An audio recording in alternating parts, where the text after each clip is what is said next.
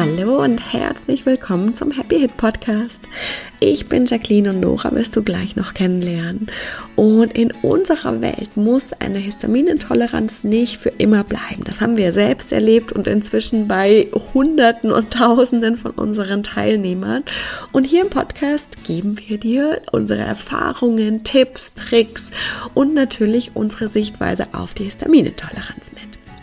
Wenn du auch starten möchtest und noch mehr erfahren willst, dann haben wir unser 0-Euro-Webinar für dich, in dem wir dich in die vier Schritte mitnehmen, die es braucht, damit die Hit wirklich wieder gehen kann. Den Link dazu findest du in den Show Notes oder unter leben-mit-ohne.de slash no no. Und wir freuen uns riesig, wenn wir dich dort sehen. Aber jetzt erstmal ganz viel Spaß mit der heutigen Folge.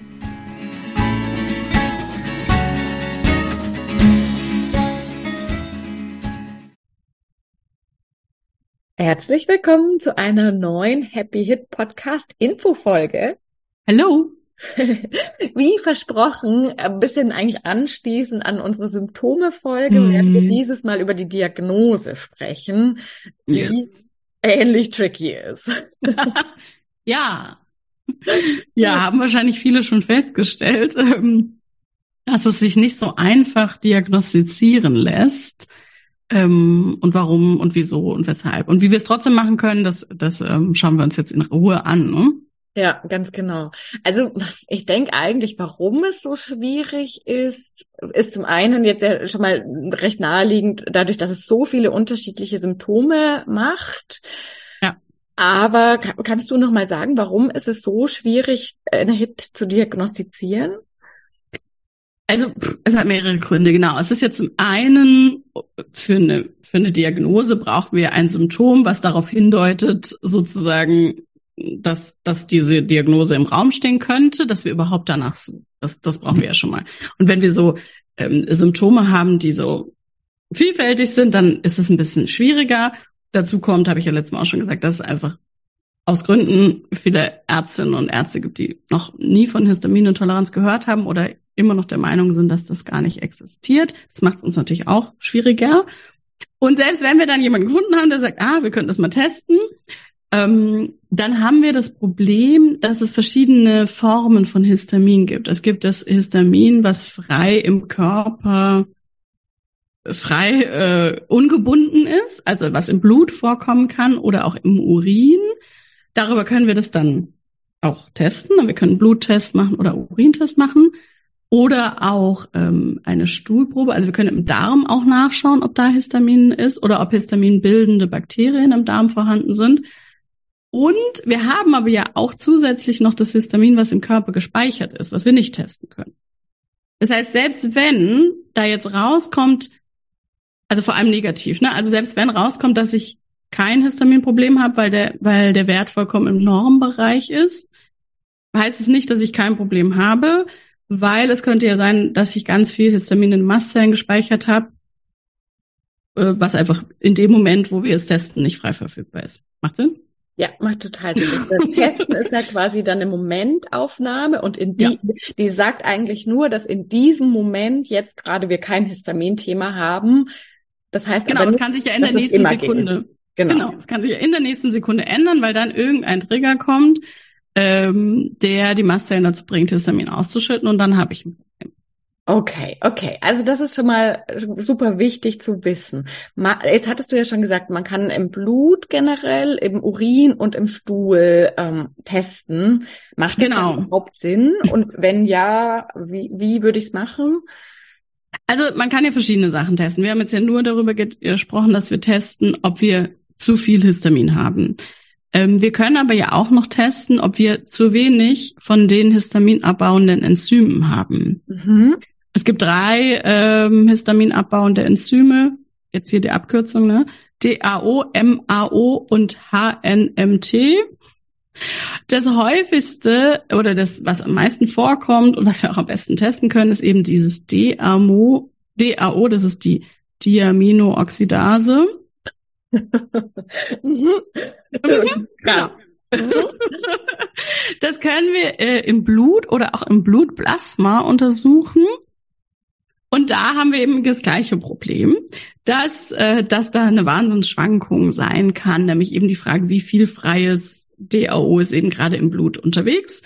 Ähm, das hat ja auch noch andere Stellen, wo das einfach im Gewebe ähm. Oder in den Zellen, also nicht frei im Blut äh, sozusagen ist. Das, äh, das ist eben das Problem, ja. Okay. Dass wir da dieses Thema haben. Wir können aber das DH, also eigentlich ich jetzt mit meinem äh, tatsächlich nicht medizinisch fundierten Expertenwissen würde immer eine Blutuntersuchung, äh, nicht Blut, sorry, eine Stuhlprobe machen, also eine äh, eine Untersuchung ähm, des Stuhls oder des am Ende ja des äh, des Mikrobioms, ne, der Darmflora, weil wir da eben das DAO tatsächlich testen können, also wie viel Enzym ist da vorhanden. Wir können eben gucken, haben wir da Histamin abbauen äh, nicht abbauende, oh Gott, histaminbildende Bakterien. Haben wir da Fäulnisbakterien, die auch äh, immer so ein bisschen oder auch viel Histamin einfach herstellen aufgrund der, des Prozesses, die, den sie machen? Haben wir Entzündungen im Blut? Haben wir ein Leaky Gut? Ähm, und das können wir eben alles über diese sehr umfangreiche dann natürlich Darmflora-Untersuchung machen. Und da haben wir ein ziemlich gutes Bild. Da, da haben wir mehrere Faktoren, die uns einfach darauf hinweisen, ja, ja, ja, ja, dann ist es sehr wahrscheinlich so, dass wir ein Problem damit haben, dass wir zu viel Histamin im Körper haben. Okay, das heißt zusammenfassend, also wieder mal so ein Zwischenschritt zusammenfassend, Blut würdest du eher abraten, sowohl, also weder Histamin noch das Enzym zu testen, Urin auch, wenn da dann Stuhl. Genau. Und dann gibt es noch die, äh, die weit, äh, die tiefer führenden Geschichten, dass wir eben Gentests machen können, um zu schauen, ob wir so eine ähm, genetische Abbaustörung eines bestimmten Histamin, äh, histaminbildenden Enzyms haben. Ja, also das HNMT, das DAO, MAO. Da gibt es verschiedene Tests, die, die man machen kann. Die einen sind super umfangreich, die anderen, ne, da kenne ich mich tatsächlich gar nicht aus, aber da gibt es Expert die wir fragen können, ähm, die das testen können. Also wenn wir das so ganz genau wissen wollen oder eben bei jemandem sind, bei einem, ähm, bei einem Facharzt, der sich darauf spezialisiert hat, hat, dann wird es schon vorkommen, dass, dass sie eben diese genetische Abbaustörung dann untersuchen. Über Blut und Urin, glaube ich. Oder Sie was auch immer sie machen. Vertrauen wir dann, dass sie das schon wissen, wo sie das testen. Genau. Okay.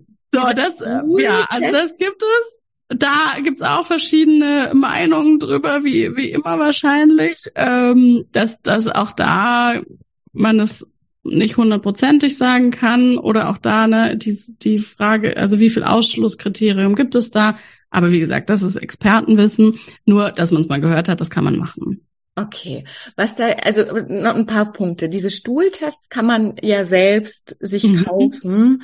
Ähm, ja ich glaube wirklich sogar auf Amazon, da könnten ja. wir tatsächlich, hattest du, glaube ich, hatte ich im Blog gesehen, einmal, den, den du gut fandest, den können mhm. wir tatsächlich in die Show Notes sogar verlinken. Genau, also wenn man schon macht, dann, dann kann man da gerne so einen umfangreichen machen, da muss man ein bisschen mehr Geld ausgeben. Und ich weiß es dann immer, ich verstehe es auch, ne? Man versucht dann zu sparen und denkt sich so, ja, aber wenn ich zum Arzt gehe, und dann kann der das ja machen. Aber es ist tatsächlich was, was ja super unverbreitet ist jetzt beim, bei den meisten normalen Hausärzten, dass, ähm, dass da keiner irgendwie einen Stuhltest macht. Und wenn, müssen wir es übrigens meistens eh selber zahlen, deswegen macht es total Sinn, das einfach selber zu machen, weil dann kann ich es machen, wenn ich es machen will. Und ähm, gerne dann einfach ein bisschen mehr Geld in die Hand nehmen und da einen umfangreichen machen, weil dann habe ich halt eben diese verschiedenen Marker da auch aufgezeigt. Weil wenn ich jetzt nur angucke, ob ich ähm, einen Leaky Gut Marker habe und dann ist der negativ, dann habe ich ja gar nichts gewonnen. Ne? Ja, okay. Okay, den verlinken wir euch gerne in die mhm. Show Notes, dass wenn ihr das machen möchtet, ihr da einfach da, nach deiner Erfahrung den habt, der gut ist. Ähm, dann hattest du gesagt, diese Gentests, das muss ja vermutlich ein Spezialist irgendwie machen. Ja, ja. Das heißt, da es gibt nicht viele Spezialisten suche ich da. Ja, genau. Es gibt nicht viele Spezialisten. Ähm, tatsächlich ist Österreich da der Vorreiter. Die haben ein paar Spezialisten, die, die sich auf Histamin, dieses Thema Histamin, ähm, ja, fokussiert haben. Googeln. Tadam, kleine Werbeunterbrechung. Ich kann mir echt gut vorstellen, dass du keine Lust mehr hast, beim Essen so aufzupassen, ständig mit deinen Symptomen zu kämpfen, tausende von Nahrungsergänzungsmitteln einzunehmen. Und du hörst ja auch im Podcast immer wieder, dass wir einen Weg entwickelt haben über insgesamt über 15 Jahre, mit denen wir schaffen, die Hit wieder umzukehren. Und zwar, indem wir wirklich in die Ursachen schauen. Wir schauen, was sind die Muster, was ist die Symptomsprache. Und aus der unglaublich langen Erfahrung haben sich sieben ganz spezifische Muster abgeleitet. Davon sind drei emotionale Muster und vier, in denen wir ganz spezifisch auf die großen Symptomcluster Haut, Verdauung, Nervensystem und Hormonsystem eingehen. Und wir schauen uns ganz genau an, was diese Muster dir sagen wollen. Wir arbeiten mit diesen Mustern auf ganz spezielle Art und Weise und drehen diese Muster so um. Und das ist wirklich angewandteste Epigenetik, mit der wir etwas erreichen, was für viele noch total unglaublich klingt, aber wo wir bei so vielen unserer Teilnehmer einfach erlebt haben, dass die HIT wieder umkehrbar ist, dass die Symptome weggehen, dass sie wieder alles essen können. Und wie genau das geht, die genaue Schritt für Schritt Anleitung, alle Tools, alle Techniken zeigen wir dir in unserem Happy Hit Und alle weiteren Infos und die Buchung findest du unter leben-mit-ohne.de slash happy. Du kannst direkt heute starten und du kannst heute beginnen, den Weg zurückzugehen in die Gesundheit. Wir freuen uns riesig, dich dort zu sehen. Tadam, Werbung Ende. Das heißt, ich kann, da würde ich, ich jeden Test Histamin. Ja, also oder überhaupt erstmal einen Menschen, der damit, ähm, damit Werbung macht, dass er sich mit Histaminintoleranz oder auch Mastzellen, Aktivierungsstörungen, da können wir ja auch, also der sich damit auskennt und darüber, es gibt auch viele Ärzte, die darüber tatsächlich Artikel geschrieben haben. Also wenn wir es googeln, dann immer erstmal bei denen anfangen und gucken, was die sagen und ob die einen dann zu so einem Gentest schicken können oder das selber durchführen können. So würde ich das eigentlich machen. Ja. Okay. Und, und dann ist ja ein bisschen die Frage, oder da kommen ja, wir was machen wir dann damit? Ne? ja, genau. Also erstmal, um diese ganze Testerei eigentlich, eigentlich als allerersten Schritt, den wir ein bisschen ausgelasst haben, ist ja dieses, ich kann das ja auch selber zumindest bis zum gewissen Grad testen, beziehungsweise in Amerika zum Beispiel, die ja gro große Vorreiter sind, was Histamin angeht, ist es mittlerweile eine anerkannte Diagnoseart, diese Auslassdiät zu machen. Also wenn ich und, und andersrum funktioniert, also das funktioniert tatsächlich sehr, sehr, sehr gut. Auch andersrum. Also man hat diese beiden äh, positiv-negativ-Effekte. Äh, Wenn ich also Symptome habe, die darauf hindeuten könnten, da, da habt ihr ja eine große Liste, ähm, dann mache ich, ich weiß nicht, also schon etwas länger, ne? Ich würde mal sagen vier bis sechs Wochen, diese Auslassdiät. Das heißt, ich esse komplett super streng ganz fokussiert kein zusätzliches Histamin. Da können wir also euch einfach auch nochmal die Liste vielleicht um, verlinken äh, an mhm. histaminhaltigen Lebensmitteln. Ich mhm. meine, ihr habt ja schon viele Folgen, wo wir auch über einzelne sprechen, aber da verlinken wir euch auch nochmal die Liste. Genau, und da wirklich keine Experimente machen. Also alles, was nicht super streng äh, histaminarm ist, nicht essen. Also sonst macht es ja keinen Sinn. Wirklich sehr streng. Die meisten merken schon nach ein oder zwei Wochen, ähm, dass die Symptome besser oder weniger oder weniger stark oder so werden. Und dann haben wir eine Diagnose, weil wenn wenn dieses bisschen, sage ich mal, weil wir haben ja immer das das Thema, dass wir verschiedene Histaminarten haben, wir haben Histamin im Körper gespeichert auf zwei verschiedene Arten, nämlich in den Mastzellen gespeichert oder eben frei verfügbar in, oder im Darm.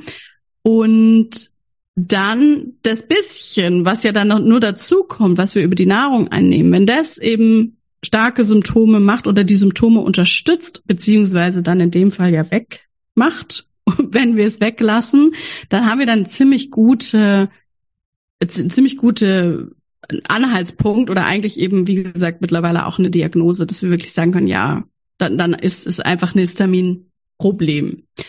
Und andersrum auch, wenn du jetzt sechs Wochen histaminarm isst und deine Symptome überhaupt gar nicht sich verändern und also gar nicht, gar nicht besser werden, in keiner, nicht mal ein ähm, Mühe, dann weißt du auch, dass das nicht das Problem ist. Mhm. Ja.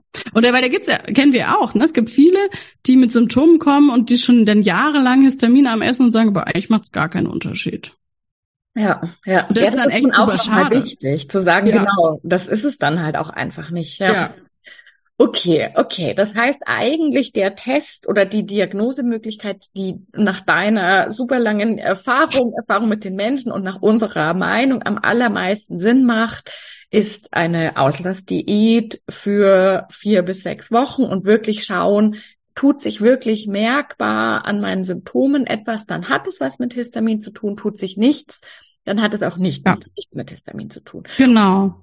Und dann, und das werden wir, denke ich, in der nächsten Folge, dann ist ja ein bisschen die Frage, also das ist eine Diagnose und eine kurzfristige Hilfe, aber es ist tatsächlich keine Therapie, so wie das ja ganz oft ähm, empfohlen wird, dann für immer histaminarm zu essen, das ist eine Übergangslösung. Aber erstmal macht es natürlich total viel mit mir, wenn dann die Symptome wirklich besser werden. Und dann macht es auch Sinn, das weiterzumachen. Ja, dann nicht wieder aufhören mit dem histaminarmen Essen. Ähm, und also das, das würde ich immer zuerst machen, immer, weil wofür soll ich Geld ausgeben und, und zu irgendwelchen tausend Experten laufen, wo man dann auch ewig auf einen Termin wartet und bla bla und dann habe ich am Ende trotzdem keine Gewissheit ähm, weil es immer anders sein könnte, ja, ja. dann würde ich auf jeden Fall erstmal diese, diese Auslassdiät machen und dann kann ich, finde ich, macht es total Sinn, dann eben so eine Stuhluntersuchung kann ich ja dann immer noch machen, weil es schon sehr spannend ist, einfach zu sehen, ist da ein großes Problem im Darm? Ähm, sind da verschiedene Dinge krass aus dem Gleichgewicht, was ehrlich gesagt bei super vielen Leuten ist, ob die jetzt Histamin haben oder nicht ist ja. der Darm einfach ein Thema, dann halt, dann weiß ich das. So, das, das hilft mir dann auch für, wie mache ich weiter. Ja. Aber für die Diagnose brauche ich es am Ende auch gar nicht. Sehr cool. Und was ein vielleicht abschließender Punkt finde ich auch noch super wichtig ist, wenn du als Zuhörer dich für diese Gentest, äh, diesen Gentestweg ah, entscheidest ja. und da rauskommen sollte, dass das ein genetisches Thema ist, dann ist ja die 99 Prozent verbreitete Meinung, dass das halt jetzt dann einfach so ist und dass du quasi so in der Gene-Lotterie äh, Pech hattest und einfach, ja genau, oder gewonnen äh, und das quasi für immer so ist. Und das ist, das kann tatsächlich ja ziemlich problematisch sein, wenn, wenn wir dann eben sagen, ja gut, das ist dann halt für immer so. Und äh, falls du uns schon länger zuhörst, weißt du das sicher. Äh, falls du aber neu bist, wirklich auch hier nochmal ganz wichtig zu sagen, nur weil das genetisch ist, heißt es nicht, dass wir dieses Symptom haben müssen, dass wir eine Hit haben müssen. Und das hat was mit der Epigenetik zu tun, nämlich darum, welche Gene abgelesen werden. Nur weil der da ist, heißt das nicht, dass der abgelesen werden muss und wir können das tatsächlich verändern. Das besagt die Epigenetik. Und das ist auch unsere Arbeit, mit der wir arbeiten. Also wir machen quasi angewandte, tiefste, coolste Epigenetik, ja. ähm, nämlich zu verändern, was abgelesen wird. Und das hast du ja tatsächlich auch für dich gemacht. Ne? Du hattest mm. das ja auch mhm. genetisch. Ja. Und genau. das war, finde ich, super, super wichtig, auch zu sagen, wenn du diesen Weg gehen möchtest, dann sieh den nicht quasi als Sackgasse, dass du dich selber in so eine Sackgasse rein manövrierst, zu sagen, gut, jetzt weiß ich, dass es genetisch ist und jetzt ja, weiß ich auch, dass es für immer bleiben muss. Das muss nicht so sein. Du kannst das tun. Das ist genau unsere Arbeit, die wir in unserem Programm, also im Happy Hit Code tun und dir zeigen, wie das geht. Fand ich nochmal ja. super wichtig. Super ja. wichtig. Genau, aber sonst würde ich fast sagen, haben wir, glaube ich, an Diagnose alles, was wichtig ist, oder? Mhm. Genau, und dann würde eigentlich ja tatsächlich die nächste Infofolge sich auch wahrscheinlich anschließen, äh, zu sagen, und, und äh, jetzt, wa was ist es so? Ist das dann, wie gehen wir damit eigentlich dann weiter vor? Und ähm, vielen Dank aber erstmal. Danke. Ja, danke auch. Es war sehr cool und bis zum nächsten Mal. Bis dann, ciao.